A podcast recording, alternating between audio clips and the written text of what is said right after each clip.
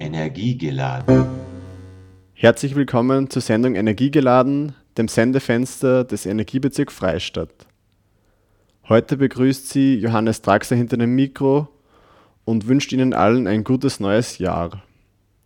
Der Energiebezirk Freistadt beschäftigt sich mit Themen wie erneuerbare Energien, Energieeffizienz und Elektromobilität. Bei dem neuen Projekt Klar geht es nun um die Klimawandelanpassung, also wie wir mit den Veränderungen des Klimas umgehen.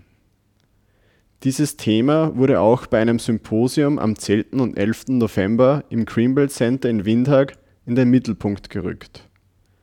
Ein Programmpunkt war dabei, regional bereits durch den Klimawandel Betroffene eine Bühne für ihre Erfahrungen und Eindrücke zu bieten Neben Themen wie Trockenheit in der Landwirtschaft und Borkenkäferbefall in der Forstwirtschaft wurden auch sehr interessante Betriebskonzepte für eine nachhaltige Biolandwirtschaft vorgestellt. Als ersten Redner des Abends stellt Gerald Ziegler, besser bekannt als Vossenbauer, sein nachhaltiges Betriebskonzept vor. Ja, ich möchte mich mal herzlich bedanken bei den Veranstaltern, dass sie das Thema, dass das Thema aufgreifen. Uns persönlich ist ein großes Anliegen äh, Umweltschutz oder Klimaschutz und Regionalität. Und ja, wir als Bauern, wir sind sicher die Ersten, die was vom Klimawandel am mehreren betroffen sind.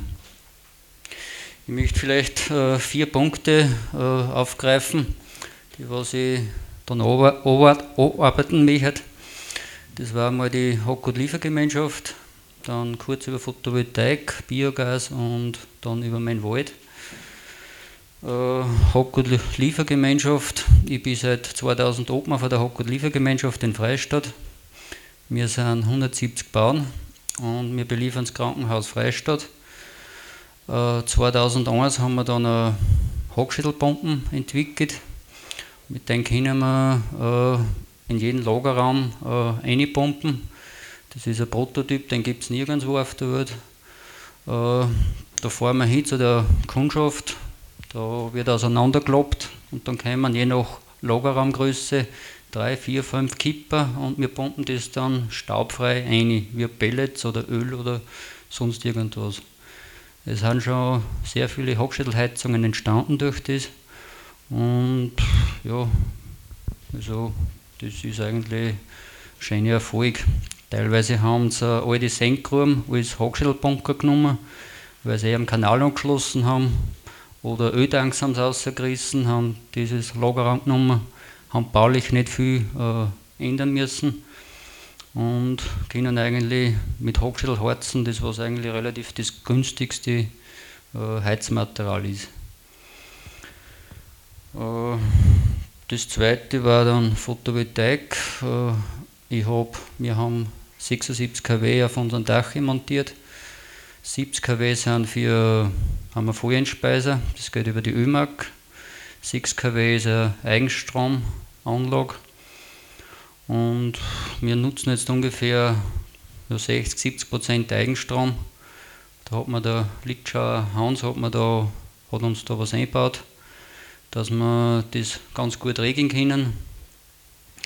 Ähm, wir haben das Warmwasser früher mit der Hochschulheizung gemacht, haben aber relativ einen kleinen Puffer. Jetzt hat sich die mindestens jeden Tag einmal eingeschaltet. Und jetzt haben wir, bevor der mit dem Überschussstrom, den was wir nicht brauchen für die Waschmaschine oder was, bevor der ins Netz geht, schon billig, jetzt heizen wir da im Polar auf und das funktioniert wirklich super. Die Waschmaschine schaltet sehr steil, wenn, wenn wir genug Strom haben, Strom haben. Und ja, das sind halt ein paar so kleine Sachen. Äh, Biogas, das ist mein Lieblingsthema. Äh, wir haben äh, Biogasanlage mit 250 kW elektrisch. Äh, wir betreiben die zu zweit. Und ja, äh, wir haben die Betriebsumstellung gemacht, wir haben vorher Kier gehabt und jetzt haben wir halt umgestellt auf Biogas. 2005 war das, haben jetzt schon wieder zwölf Jahre. Und ja, also mir ist ja die Energie schon immer Anliegen gewesen. 2009 haben wir biologisch geworden. Das passt eigentlich perfekt mit Biogas zusammen, finde ich. Äh, wir haben immer 100% Begrünung, das ist perfekt für den Boden. Wir haben auf unserem Feld 6,8% Humus und wir machen alles pfluglos. Seit 2003 bin ich pfluglos. Trotz Biobau ist auch eine Herausforderung. Äh, pfluglos hat irrsinnig viele Vorteile, finde ich. Äh, es braucht viel weniger Energie. Bei jeder Zentimeter, was tiefer bearbeitet, ist ein Liter, glaube ich, oder was. So irgendwie geht das pro. Auf jeden Fall hast du dann auch viel Pflanzenmaterial auf die Flächen, hast weniger Erosion und man hat durch die Regenwürmer hat man gute Infiltration von Wasser und ja. Äh, ich baue keinen Gugerots an für Biogasanlage, sondern wir haben eine Dauerkultur, das sind Topinambur. Äh, die haben wir jetzt schon seit sechs, sieben Jahren. Äh, das funktioniert eigentlich ganz gut. Im ersten Jahr waren die 4,80 Meter hoch, also das war ein Wahnsinn. Und das ich brauche keinen Socker kaufen und das kommt jedes Jahr wieder im Frühjahr. Äh, heute war es, hat man es genau kennt, wo ein bisschen weniger Humus ist, wo mal was angeschüttet worden ist. Dort ja, ist es heuer ein bisschen zu trocken geworden, da waren es nicht ganz so schön nach der Straßenführer. Aber im Schnitt hat das ganz gut gepasst, weil nach die Topinambur, die werden mitgehäckselt im, im Herbst mit Gugerot für die anderen Betriebe. Dann baue ich nur einen Grünschnitttrocken an. Der Grünschnitttrocken ist eine, Winterzwischenfrucht. Und im Mai da haben wir die Ernten. Da kommen die Topinambu auch wieder durch. Mit einem, ja, da haben sie auch so einen halben Meter hoch ungefähr. Das wird dann wieder siliert. Und dann bringe ich noch mehr Gülle aus, dass der Nährstoffkreislauf abgeschlossen ist. Und dann tue ich einmal Gruppen und dann ist die Sache wieder erledigt. Und die kommen wieder von selber. Und ist ein, ein richtiger Füß ist das wieder im Herbst. Und ist eigentlich eine Freude, wenn man das so betreiben kann, biologisch. Äh, wir haben ein, ein Biogasauto, es ist ein Erdgasauto. Äh, leider können wir daheim noch nicht tanken, weil die Gasreinigung relativ teuer ist. Jetzt haben wir mit der Salzburg AG haben wir da äh, haben wir Zertifikate gekauft. Die haben zwei Biogasanlagen und da kaufen wir die Methanzertifikate kaufen wir ab. Äh, wir tanken normal auf der Erdgastankstelle, aber mit den Zertifikaten für der Biogasanlage, das was wirklich der Biogasanlage zugute kommt. Äh, und wir fahren billiger als wie der Diesel haben fast CO2-neutral, also minus 95 Prozent. Äh, Gasauto allein hat schon meistens weniger CO2-Ausstoß pro Kilometer als wir teilweise Hybridautos. Und wenn du dann mit Biogas auch noch fahren kannst, dann bin ich fast auf ja, fast null herunter. Ein bisschen was braucht man natürlich, dass das Biogas äh, herstößt, aber äh, große Zukunft ja, war natürlich, und das ist ein Anliegen für uns, dass wir Mist, Gülle nehmen, Zwischenfrüchte, äh, Käfergetreide, äh, lauter so Sachen halt. Und meine Zukunftsvision ist, dass wir auch in Zukunft Traktore damit betreiben mit Biogas. Es waren auch schon die Steirerwerke da bei uns. Wir haben einmal schon ein interessantes Gespräch gehabt und es gibt schon die Traktore. Und das Problem momentan ist halt nur die Speicherbarkeit von, von Tank her. Wer Diesel hat halt trotzdem relativ viel Energie drinnen pro Liter. Das Gas wird zwar komprimiert auf 200 Bar, aber da fahren es dabei nur vier Stunden circa mit dem Traktor. Das ist zwar auch schon viel besser als wir Elektrisch geht das gar nicht fast recht, dass du einen Traktor betreibst, weil immer auf Volllast rein oder, oder viel Kraft beansprucht nimmt, äh, wird. Und ja, da sehe ich relativ viel Zukunft. New Holland hat auch schon einen Trakt jetzt entwickelt, die fahren schon den ganzen Tag. Und das Problem momentan ist halt nur ein wenig, weil keine Nachfrage da ist, jetzt wird halt ein bisschen zu wenig Vorstein in die Richtung. Und das ist halt so, was ist zuerst, die Henne oder das Ei? Wenn eine Nachfrage da war, wurde da mehr geforscht in die Richtung, aber das dauert jetzt eine Zeit. Uh, ja. Biogas ist einfach eine perfekte Kreislaufwirtschaft. Wir können auch Ganzpflanzennutzung nehmen. Der Dünger kommt wieder retour auf die Förder und die ganzen Nährstoffe bleiben drinnen. Und das hat eigentlich für mich eine irrsinnig große Bedeutung. Äh, die Gülle ist fast geruchlos. Da muss ich an meine Frau denken, an die Freundin für, die ist jetzt nach Freistadt gezogen. Die hat neben unserem Acker also eine Wohnung und dann haben wir es ausgebracht und dann hat sie der Tochter geschrien, schnell, schnell das Fenster zu machen, weil da der Gülle führen. Und dann geht es nachher selber aus, jetzt hat es fast nichts gerochen und dann hat es zu meiner Frau gesagt, habe vielleicht diesen Zusatz rein da müssen in Freistadt, dass es nicht so viel stinkt, weil es ist einfach ganz was anderes. Und die Gülle ist hochwertig und perfekt eigentlich. Mit der Abwärme vom Motor dann wir trocknen. Äh, wir triggern seit fünf Wochen jetzt äh, Gugeruts. Da profitieren wir eigentlich durch den Klimawandel, weil früher war bei uns Gugerutstrischen noch gar kein Thema. Mittlerweile kommt es schon bis auf ja, Freistadt oder nur weiter rein, Roswald auch schon teilweise. Und da ja, wird halt eindeutig ein Heize oder was verdrängt mit unserer Biogaswärme und dann halt das so trocknen. Äh, Biogas hat den riesen Vorteil, dass man Regelenergie machen kann. Das heißt, in Deutschland wird das massiv gemacht mit Biogasanlagen, äh, dass, der, dass man Strom produzieren können, wann er braucht wird. Das ist der Riesenvorteil von Biogas gegenüber Wind oder Sonne. Ich bin überzeugt, dass wir einen ganzen Mix brauchen und ja, weil im, im Winter, ich habe selber eine Photovoltaikanlage, da produzierst du fast gar nichts mit Photovoltaikstrom, der Photovoltaikanlage. Aber mit Biogas, da kannst du halt die Biomasse kannst gut speichern. Die Sonnenenergie ist auch nichts anderes. Und dann kann man es halt ab Abruf, kann man, kommt man es produzieren. Leider ist das in Österreich nicht gewollt. Da das wollen sie die Energiekonzerne selber machen, weil da ist ein bisschen ein Kürbelgeld drinnen. Und bei uns wird einfach nur noch der Kilowattstunde, äh, was, die, was die Kilowattstunde kostet, äh, angerechnet. Da sind wir natürlich teurer. Aber wenn man das rechnet, dass wir Ausgleichsenergie machen konnten, ist einer von den billigsten erneuerbaren Energieträgern. Aber das wird einfach, ja, geht es nur um den Preis pro Kilowattstunde. Das weiß ich eh schon gewesen, habe ich schon lange noch geredet, habe ich eh schon lange noch geredet.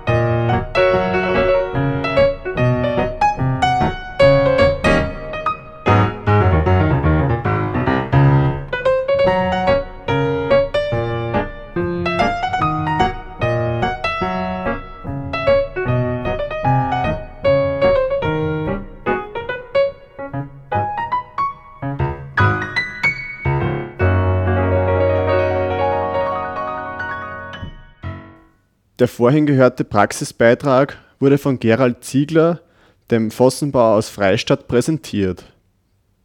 Die zweite persönliche Geschichte hören Sie nun von Dominik Lengauer, einem Land- und Forstwirt aus Neumarkt.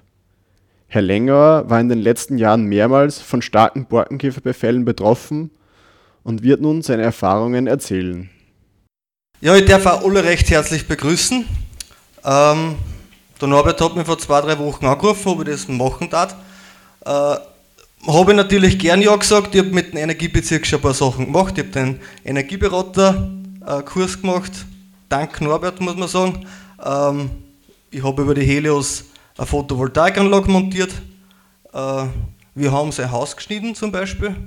Äh, er hat ein Holzhaus gekriegt. Äh, ja, und zu unserem Problem. Käferbefall. Äh, wir haben einen Betrieb mit 60 Hektar, 32 Hektar Wald. Und ich habe einmal ein Satellitenbild von der AMA ausgedruckt aus dem Jahr 2012 und habe es ein bisschen markiert. Ähm, da, wo man noch schön ein, ein bisschen an Wald sieht, wird man nachher nicht mehr sehen. Äh, da sieht man schon kleine Löcher. Äh, da haben wir ein großes Problem dem Eschensterben gehabt hat sich dann Gott sei Dank äh, selbst bereinigt, sagen wir es einmal so. Wie die Eschen nicht mehr gestorben sind, ist der Käfer gekommen. Und ich habe dann auch Fotos noch nachher drinnen. Wir haben da noch relativ viel Wald stehen. Ähm, den hat es uns auch in den letzten zwei Jahren einmal endgültig genommen, sagen wir es so. Ähm, von der Bewirtschaftung her machen es wir sehr ähnlich, wie das der Gerald erst gesagt hat. Also wir haben eigentlich nur Einzelbaumentnahmen im Wald. Äh, aus dem einen Grund, wir verarbeiten 100% von unserem Wald selber. In der Zimmerei, Brennholz wird alles zu Hackschnitzel verarbeitet, wird geliefert zu einem Wirten, zu Nachbarn, zum Heizwerk nach Freistadt, in alle zwei Heizwerke, also ein Krankenhaus und beim anderen Heizwerk.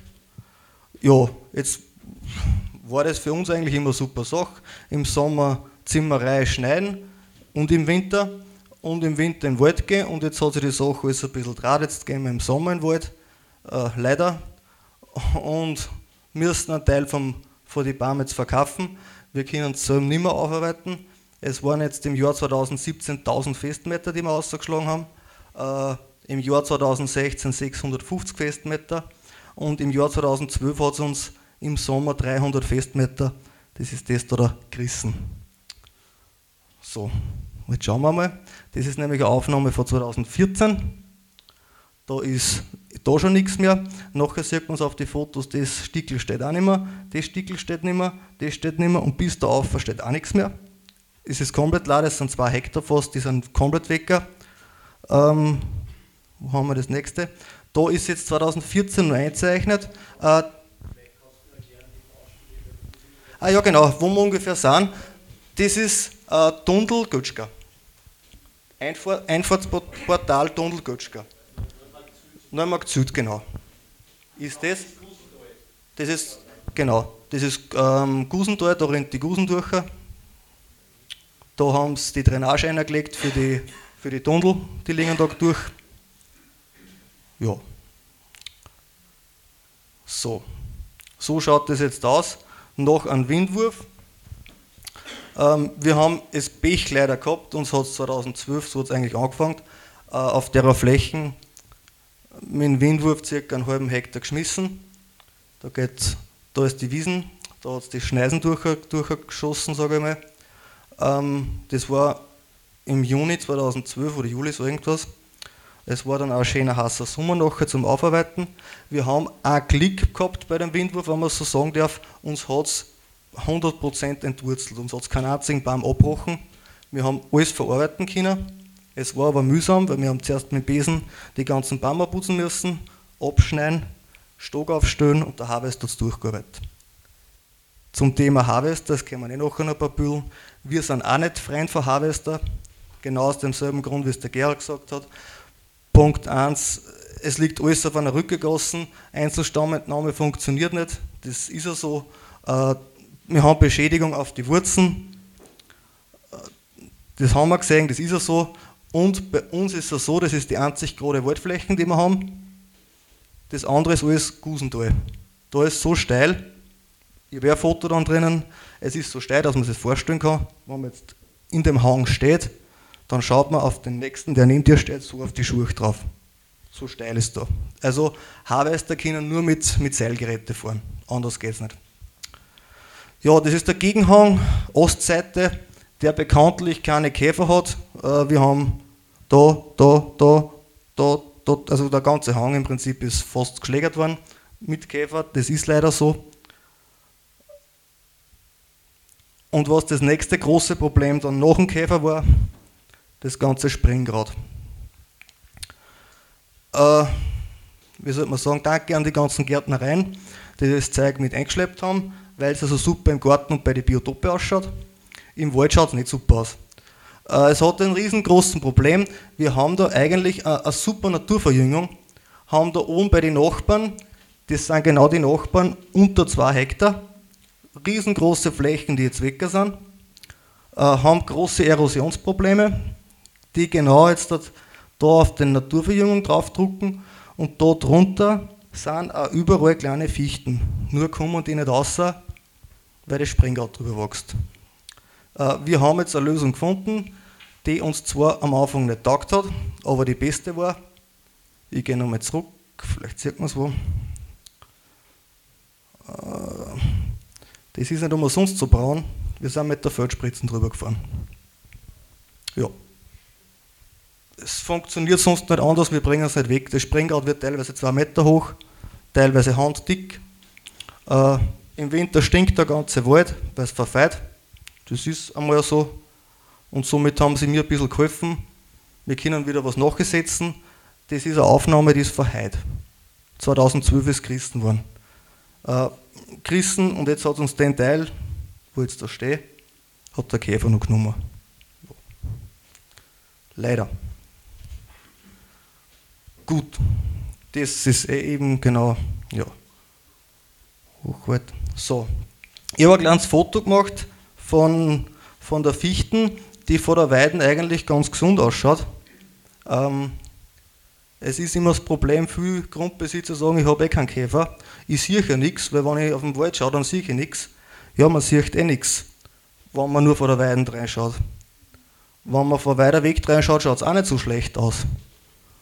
Aber wenn man mal zugeht, dann sieht man, dass der eigentlich schon wieder komplett zum Weg da ist. Äh, wir haben da witzigerweise gearbeitet auf dem Pfleg und wie der Harvester dann wieder weggefahren ist, hat der Papa gesagt, hey, ich glaube, da ist auch schon wieder der Nächste.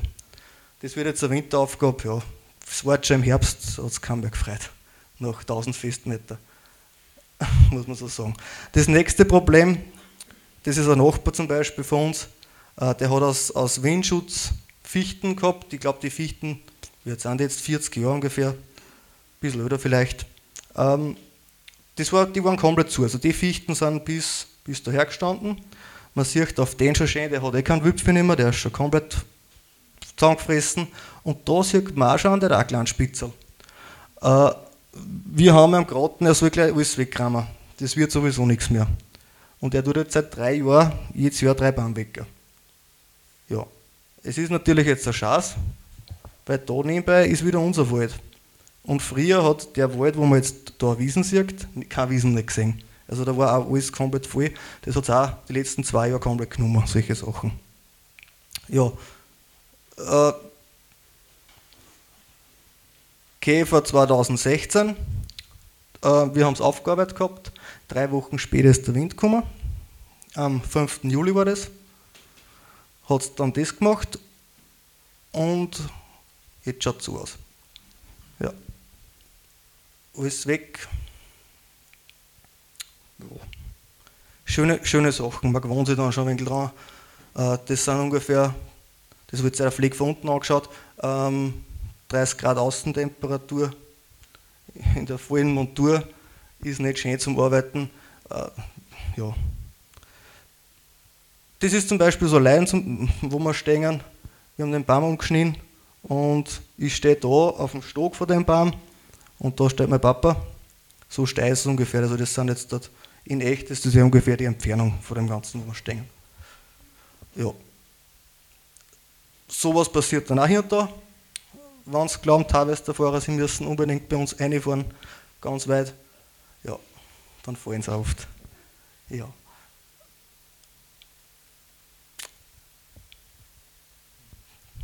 Es ist, es ist ja deswegen viel Harvestarbeit bei 30 Grad Außentemperatur, wie ich es gesagt habe, macht es keinen Spaß nicht mehr im Wald zu gehen. Äh, da geht es fast nur mehr so, leider. Ja, das ist jetzt unser, unser Brennholzlager. Ein Teil davon. Das, was da jetzt frisch angelegt ist, ist jetzt vom Herbst. Den Rest haben wir schon mal herverhockt und, und ausgeliefert. Und da haben wir nur den Rest von unsere, vom Starkholz liegen, das wir uns selber aufarbeiten. Jetzt im Herbst war es der Vorteil, durch das das doch ein bisschen, ein bisschen köder gewesen ist und ein bisschen, ein bisschen nass geworden ist, dass das Holz nicht mehr so stark verfärbt hat. Das war ganz, ganz super. Äh, Im Sommer war es ganz horglich. Also da war es wirklich so umschneiden, maximal eine Woche liegen lassen und gleich aufschneiden, sonst ist es nicht gegangen. Das ist dann die zweite Seite, also der andere Pult, der geht jetzt rechts und weiter und dann um. Ähm, wir, decken, wir decken 100% für unsere Haufen an. Da kommt eh noch ein Foto. Ja. Restbestand. Wir decken 100% für unsere Fotos an mit einer zelluloseverstärkten Papierfolie. Äh, die ist 6 Meter breit, wird, wird einfach mit dem Kranwagen drüber gezogen, hat den einen Grund. Punkt 1, ich kann es mithaken und mit einhatzen, weil es Papier und Zellulose ist. Es ist komplett, kom komplett ungiftig, sagen wir es einmal so. Punkt 2. Zu uns ist gesagt worden, wenn ihr Käferbaum habt, fahrt mit dem Reiser an, dass es außerhalb vom Wald hinlegen und Mindestentfernung zwischen 200 und 500 Meter. Dann habe ich zum Papa gesagt, ja, dann müssen wir es zum Nachbarn legen. Und der Nachbar hat gesagt, dann müssen wir, muss ich das meine zu euch legen. Nicht? Es ist in Mühlviertel, es ist in Mühlviertel ein bisschen schwer, dass ich äh, äh, ein wenig Holz irgendwo weiter weglege, dass es nicht zum Holz geht. Äh, jetzt haben wir einfach gesagt, das ist ja wurscht, wir, wir nehmen jetzt die Papierfolie und die hat den anderen Klassenvorteil. Wir haben jetzt schon Versuche und wir kriegen ja auch die Abrechnungen vom Heizwerk, wie viel Prozent Feuchtigkeit das Hock gut hat. Und wir sind draufgekommen, mit der Folie können wir die Hockschnitzel fast ein Jahr früher hocken. So. Und es hat den nächsten Vorteil, wir nehmen uns bei uns in der Zimmerei auch, wenn ein Ringschütter umschaut, hängen wir mit dem Kran den Scheiß auf, ziehen es drüber, schneiden es an, tackern es an, Bauherren sind froh, kostet ein Quadratmeter einen Euro. Wenn es ist kalt, legt das Brennholz an und sonst nehmen wir es wieder mit, nehmen wir es auf der nächsten Baustelle, ich ziehe es über einen Brennhaufen drüber. Fertig. Jo. Das ist zum Beispiel also das heißt, was machen sie eigentlich mit dem ganzen Käferholz? Na, noch nicht, es wird genauso verarbeitet wie das normale Holz, nur wird schlechter zahlt. Wir haben den Vorteil, dadurch, dass wir es so verarbeiten können, äh, dass ich meine Kundschaften erkläre oder anbiete, ich kann euch, wenn es wollt und das optisch nicht stört, ein Käferholz verarbeiten, dafür kostet euch das am Kubikmeter ein bisschen weniger. Und bis jetzt steigt mir fast jede Kundschaft drauf ein. Gott sei Dank. Ich bin kein Freund davon, weil normalerweise in der Baumbranche nur wintergeschlagenes Holz das beste Holz ist und da auch das mondgeschlägerte oder zur richtigen Zeit geschlägerte Holz, weil es einfach schöner ist, weil es einfach sie weniger verwindet, aber es geht so auch. Das ist alles Käferholz. Jedes einzelne drum. Das eine ist wunderschön und das andere hat ein bisschen einen Stich. Oder man baut eine ganze Halle draus, die haben wir jetzt gerade fertig gemacht, ähm, 100% Käferholz. Der Landwirt hat gesagt, er hat so viel, tut es einem Harvester fahren, hat sich dann den restlichen Zeug zusammengekauft von den Bauern, die einfach gesagt haben, was mache ich mit dem Ganzen, hat sich das gekauft, hat sich das aufschneiden lassen, wir haben die Halle gemacht und wenn man es jetzt fertig sieht, eindeckt, fällt es auch kaum mehr auf. Und zum Schluss, ich wollte eigentlich nur ein Foto von meinem Papa rein tun, wie er fix und fertig auf dem Baum sitzt und ich habe es nicht gefunden. ja, das war's einmal. Uh, unsere Zusetzung, weil wir mal letztens geredet haben, wie wir weiter dann im Wald, uh, wir gehen verstärkt auf die Tanne. Ähm, ich bin kein Freund von der Douglasie, Aus einem Grund, äh, ich sehe das dann ein bisschen als Sagler. Ähm, wir müssen eine C-Kennzeichnung machen für Bauholz und die gibt vor, die Sortierung von, von zertifiziertem Bauholz, dass die Jaringbreite nicht, nicht über 9 mm geht. Das heißt, die Jaringbreite, die breiter ist wie 9 mm, muss ausscheiden. Und wir haben schon ein paar Douglasien geschnien, die haben 1,6 cm gehabt. So, und ich kann mir nicht vorstellen, dass das die Tragfähigkeit aushält. Deswegen gehen wir ein bisschen mehr auf die Tanne und auf die Kiefer. Wir haben relativ viel Südhänge, funktioniert auch super, ist ein wunderschönes Bauholz. Wir machen nächstes Jahr zwei Ställe damit. Gewünscht von den Kundschaften sogar. Haut super hin. Das ist das eine. Das andere ist, wir müssen nächstes Jahr, glaube ich, 100 Leute aktivieren, dass wir mal die Bäume nachgesetzen. So wir so viel Fläche haben. Ja, das war's von mir mal. Danke. Ja.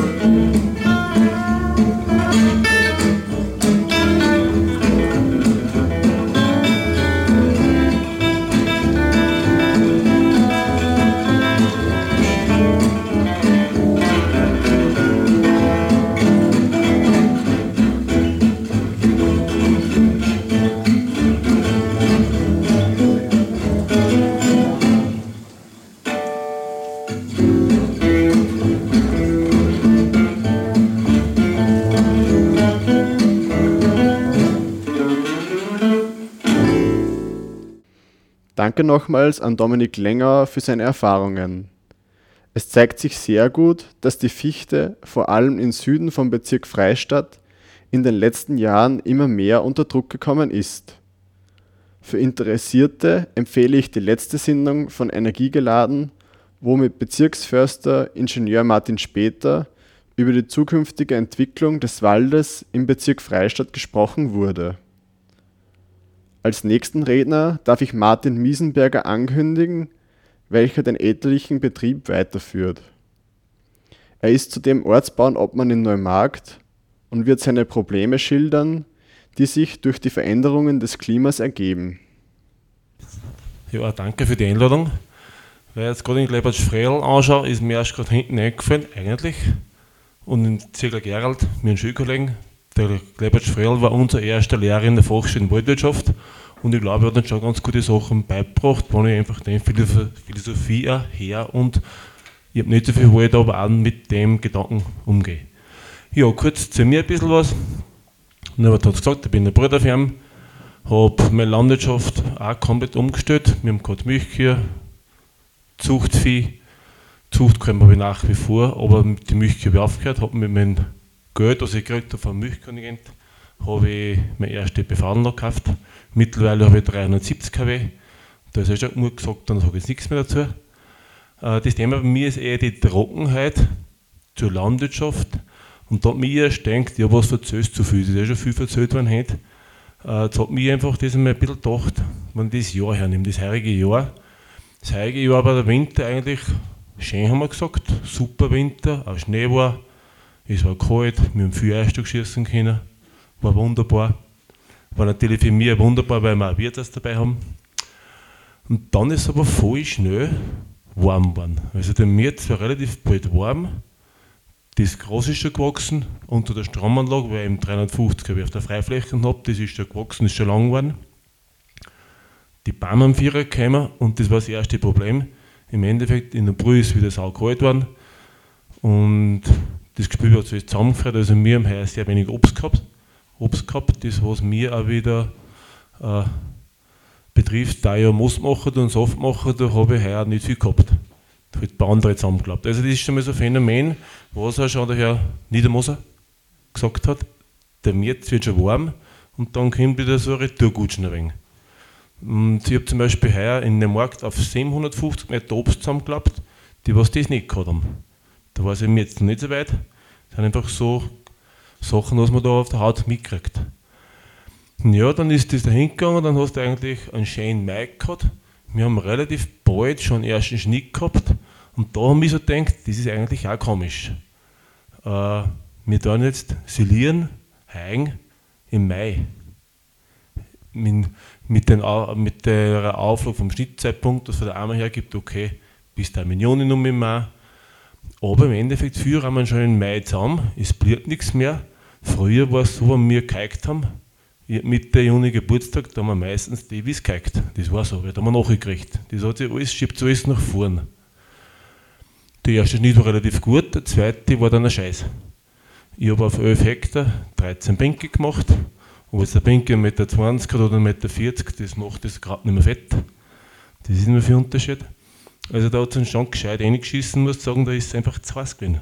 Aber was wieder faszinierend ist, haben wir erst gerade in der Pause, wie schnell sie trotzdem ein Grünland erholen kann. Das ist braun, das ist eigentlich fast tot und trotzdem kommt es wieder und haben dann eigentlich ja, nur einen ganz passablen dritten Schnitt gemacht. Das ist ein bisschen zum Grönland. Wenn ich jetzt auf den Acker gehe, wir haben eine gemischte Landwirtschaft mit 10 Hektar Wiesen, 15, 16 Hektar Acker, das Ganze seit 2007 biologisch.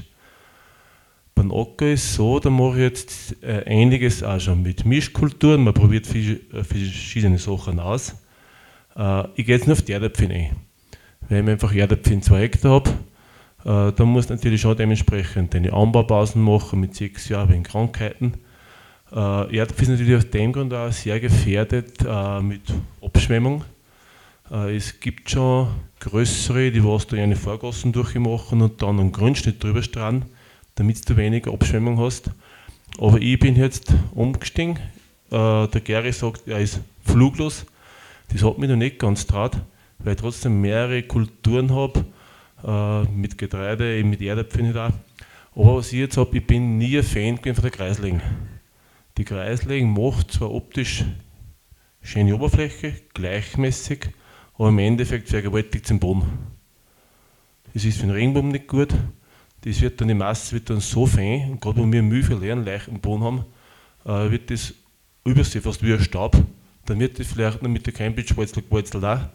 Und dann natürlich ist die Gefahr für Abschwemmung sehr groß. Ich habe mir dort eine Zinkensammmaschine gekauft mit einem Frontgerät dazu, Frontgruppe. Das heißt, ich kann auch in einem Bearbeitungsgang relativ viel machen und mit, mache mit dem Gerät eigentlich äh, Stoppelsturz, Zwischenfruchtanbau, äh, Bodenvorbereitung für Erdäpfel. Ist einfach so eine Universalmaschine wo ich einfach glaube, wo du einfach für einen Humusaufbau und, oder Zwischenfrucht einarbeiten sehr viel machen kannst. Äh, weil ich für die Erdäpfel angefangen habe, da gibt es heuer ein Phänomen, wir haben jetzt 20 Jahre Erdäpfel, äh, aber das, was ich heuer habe, habe ich noch nie gehabt. Und es ist heuer wirklich ein schweres Erdäpfeljahr gewesen, es war am Anfang kein Niederschlag. Für die frühen Erdäpfel ist der Regen nicht mehr äh, zur Zeit gekommen, also die einen klein zu klein. Und für die späteren Erdäpfel ist zum Glück nur Regen gekommen, die haben gewachsen, aber es ist, gibt den einzigen Nachteil, ich weiß nicht, hat vielleicht Erdäpfel, wenn ich die Sorte Tito hat zum Beispiel, das ist ein super schöner Erdäpfel, schön gelb von der Farbe, aber heuer ist das Phänomen, wenn du den Erdäpfel schüsst, der färbt um. Er wird bläulich, grünlich. Ist im Endeffekt nichts anderes, als wir, dass der Erdäpfel genauso wie ein Apfel oxidiert, wenn er mit Luft in Verbindung kommt, färbt um. Es ist ein optischer Fehler und natürlich in, auf dem Dollar nicht gut. Und gerade weil bei mir so viel Erdäpfel verkaufe in der Gastronomie, äh, ist es ein gescheiter Mangel. Und dementsprechend habe ich jetzt ungefähr 20 Tonnen Erdäpfel und es werden schwarzen verkaufen werden. Ja, äh, nächste Geschichte. Jetzt haben wir die Wiesen gehabt, Acker mit Erdäpfel ist Paradebeispiel. Und dann gehe ich jetzt zum Grundwasser. Das Grundwasser ist erst auch schon angesprochen worden. Äh, Trinkwasser ist einfach das Wichtigste, was wir brauchen. Und ich habe es einfach heuer auch mitgekriegt. Wir haben immer unsere eigenen Hausbrunnen. Die Fernwasserleitung rennen vorbei, der Papa hat nicht angehängt, weil wir das eigene Wasser haben, es ist gut. Aber der Wasserstand war nie hoch. Und er ist von Jahr zu Jahr jetzt tiefer geworden im Brunnen, bis heuer so war, dass er Drucker war. Es war zum Glück nur für einen Tag. Wir haben das wieder relativ schnell beheben, beheben können, es hat sich wieder erfangen. Aber natürlich habe ich jetzt gesagt, ich muss irgendwas tun. Und jetzt habe ich mir einen geholt, was mit der Uhren geht. Sagt er, du bist mit, mit dem Brunnen genau auf der Ader drauf, aber er rennt durch. Das heißt, das Grundwasser ist tiefer drin. Und das ist jetzt exakt so gewesen. Wir haben vorgestern Wasser gegraben, wir haben jetzt nebenbei aufgemacht, haben einen Meter tiefer gegraben durch den Sog natürlich hat es den alten Brunnen ausgesagt, haben dort einen Schoder reingeladen, so hat ein Vorbecken gemacht, also einen 1632, einen greinigen Schoder, zwei Meter her ungefähr, ein Fließ drüber, die Erde rein, siehe da, wir haben wieder Wasser. Das heißt, wir haben die Adern untergraben, es rennt jetzt kein Wasser mehr durch und haben so einen Vorbrunnen gemacht zum Brunnen. Das Wasser steigt mit dem Tee, druckt es in allen Brunnen um und funktioniert. Ich hoffe, es bleibt da so. Also wenn es so geht, dann ist es ja wunderbar. Gell? Aber im Endeffekt das Wasserproblem äh, werden wir sicher noch spüren und man sieht ja viele Landwirte rund um den Damm. Ich habe sehr mitgekriegt von Landwirten von Losberg, die was nicht mehr gewusst haben, was tun sind, die haben nachgebohrt und ist wieder nichts gekommen. Ja, einfach Phänomene, mit denen wir, glaube ich, äh, arbeiten müssen, mit denen wir rechnen müssen. Und wo du einfach schauen musst, dass du einfach selber dann das Optimum draus ist. Ja, was gibt es noch zu uns? Weil der Norbert gesagt hat, Energie, wie gesagt, ich habe es kurz erwähnt, wir haben 370 kW Peak, der Betrieb ist auf biologisch umgestellt und ich möchte das noch eins sagen, also nicht nur weil ich jetzt ein Bruder bin, sondern von Norbert, ich möchte einfach den ganzen Energiebezirk gratulieren zu dem, was die in der Zeit, dass es jetzt gibt, gemacht haben. Danke.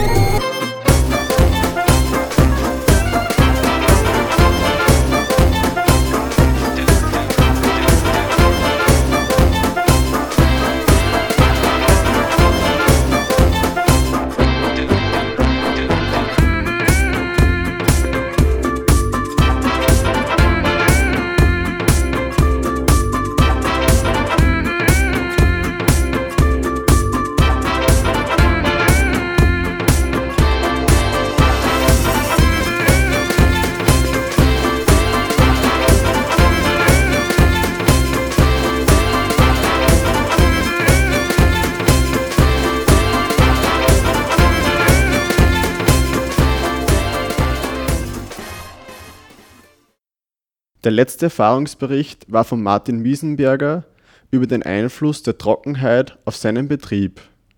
Wie man gehört hat, sind viele Kulturpflanzen von der Dürre im Sommer 2017 negativ beeinflusst gewesen.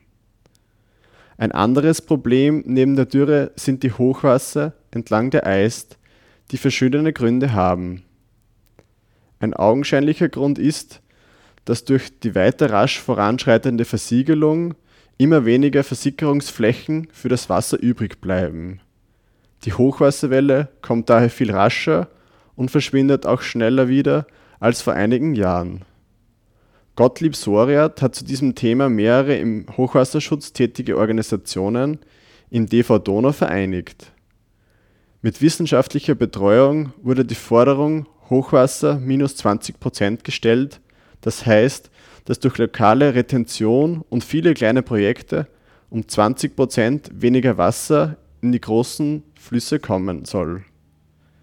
Es wurden dabei die Bereiche Quelle und Bach, Wald und Forst, Feld und Hof, Fluss und Au, Haus und Garten, Wiese und Sumpf und Betrieb und Infrastruktur betrachtet.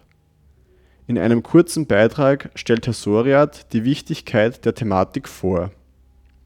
Herzliches Dankeschön, dass ich auch noch was sagen darf. Meine sehr geehrten Damen und Herren, ich bin richtig froh, dass ich heute in dieser Runde dabei sein darf, weil da merkt man, dass es sehr viele Menschen gibt, die eigentlich äh, dieses Problem sehen und auch etwas dagegen unternehmen wollen. Und das ist äh, doch wahnsinnig wichtig. Äh, das Problem Hochwasser hat einmal der Professor Krambuff vom Bayerischen Staatsministerium gesagt, das kommt vom Regen. Er hat nicht ganz Unrecht. Er hat nicht ganz Unrecht. Nur, was dann daraus wird aus dem Regen, das haben eigentlich die Menschen gemacht. Das ist auch teilweise passiert, indem man die Fichtenmonokulturen gemacht hat. Das ist alles gefördert worden vom Bund, vom Land. Äh, man hat über 80 Prozent der Quellbäche im Müllviertel verrohrt und äh, dann kanalisiert noch kilometerweise und da geht es runter. Natürlich ist kein Wunder, wenn ich dann sage, und ich komme von der Gusen, das ist gleich drei Häuser neben meinem eigenen Haus und da habe ich es ja gesehen, das ist ein Rinnsal. Ich habe dann Prospekte draußen, wenn Sie das anschauen wollen. Ist ein Rinnsal jetzt, wunderbar renaturiert. Aber nach einem Starkregen, nach 24 bis 36 Stunden, ist es so voll, dass man Hochseeschiffe einstellen kann. Und jeder hat gesagt, das war früher nicht so. Früher ist das Hochwasser auch gekommen. Ist langsamer gekommen, länger geblieben und langsamer gegangen. Aber es ist nichts passiert. Und warum kommt jetzt so ein Riesenschwall und reißt alles mit? Gott sei Dank bin ich dann mit Fritz Robeischl über den Landesrat zusammengekommen. Habe auch viel gelesen über Viktor Schauberger, wo ein Förster in Mühlviertel, der im Salzkammergut gewerkt hat. Und ich muss Ihnen sagen, der Dr. Hauer von der BOKU hat bei seiner weltgrößten Geschiebeuntersuchung, jetzt im Waldviertel, Mühlviertel und Bayerischen Wald, äh, festgestellt, dass der Viktor Schauberger eigentlich fast überall dabei ist. Zu 80 Prozent hat er das bestätigt, was der Viktor Schauberger damals schon gesagt hat. Nur er hat halt außer einem Oberförster keinen Titel gehabt und dadurch ist er nicht durchgekommen. Leider muss ich sagen, weil sonst hätte man das Problem halt nicht. Da darf man nicht drüber reden. Das heißt, wir müssen was machen. Was mein Anliegen ist dabei, ich äh, habe den äh, Verein TV Donau ins Leben gerufen mit Hilfe von einigen Initiativen. Die Initiativen sind da drinnen. Wir haben auch einige Gemeinden als Partner. Wir werden beraten von Wissenschaftlern mehrerer Universitäten. Wir haben doch ein bisschen Wissen schon aufbauen können jetzt und äh, wollen weiter vernetzen. Das ist wichtig. Wir wollen alle vernetzen, dass man ein bisschen einen breiteren Rücken bekommt, dass wir ein bisschen ein stärkeres Auftreten äh, haben gegenüber Landes- und Bundesregierung. Ich kann Ihnen versprechen, wir sind auch mit dem neuen Team jetzt äh, die, die neue Regierung bilden sollen, auch schon in Gespräch und werden auch dort unsere Vorstellungen präzise machen und auch im Land.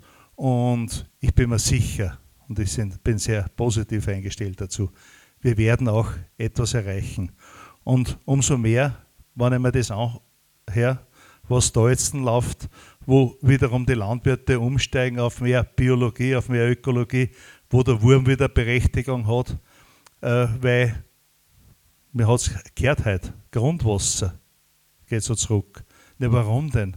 Wenn nichts mehr versickern kann, wenn alles gleich abgebaut äh, zu der Donau, wo wir auch schon Zwängplatz haben, weil man ja die Donau auch eingängt hat, weil man ja auch die ganzen anderen äh, Gebiete schon verbaut hat, dann ist kein Wunder, dass das Grundwasser senkt. Also wir müssen dem Wasser wiederum die Möglichkeit geben, dort, wo es runterkommt, dass bereits aufgefangen wird, retenziert wird, wie ein Hemmeteich oder viele andere Maßnahmen äh, sind, und das versickern kann, das befeuchten kann, das auch dem Klima hilft, weil viele Wasserflächen und äh, gut befeuchteter Wald verdunstet da recht viel und das ist auch ein positiver Klimabeitrag. Und ich kann nur sagen, herzliches Dankeschön für, euch, für euer Wirken. Und ich würde mich glücklich schätzen, wenn ich euch dann unter Umständen in äh, unserem Verein als Partner hätte.